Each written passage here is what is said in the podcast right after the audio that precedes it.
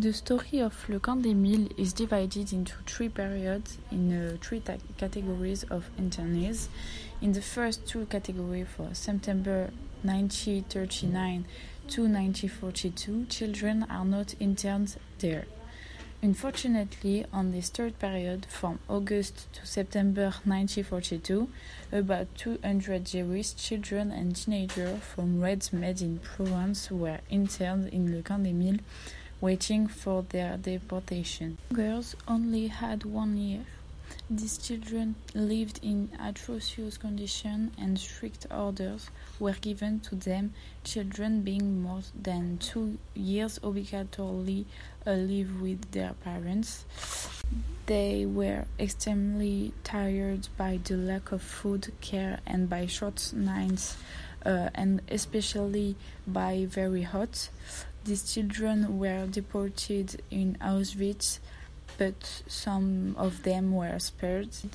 Indeed, among all children, some had the chance to be saved, especially to brave people who were ready to risk their life for others.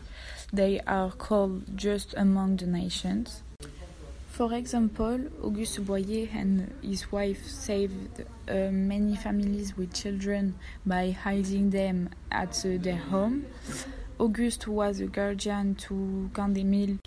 Also, the father Marie Benoit, a priest appointed visitor in Milles, saved many Jewish children by manufacturing fake baptismal certificates and smuggled uh, them into Spain of uh, Switzerland.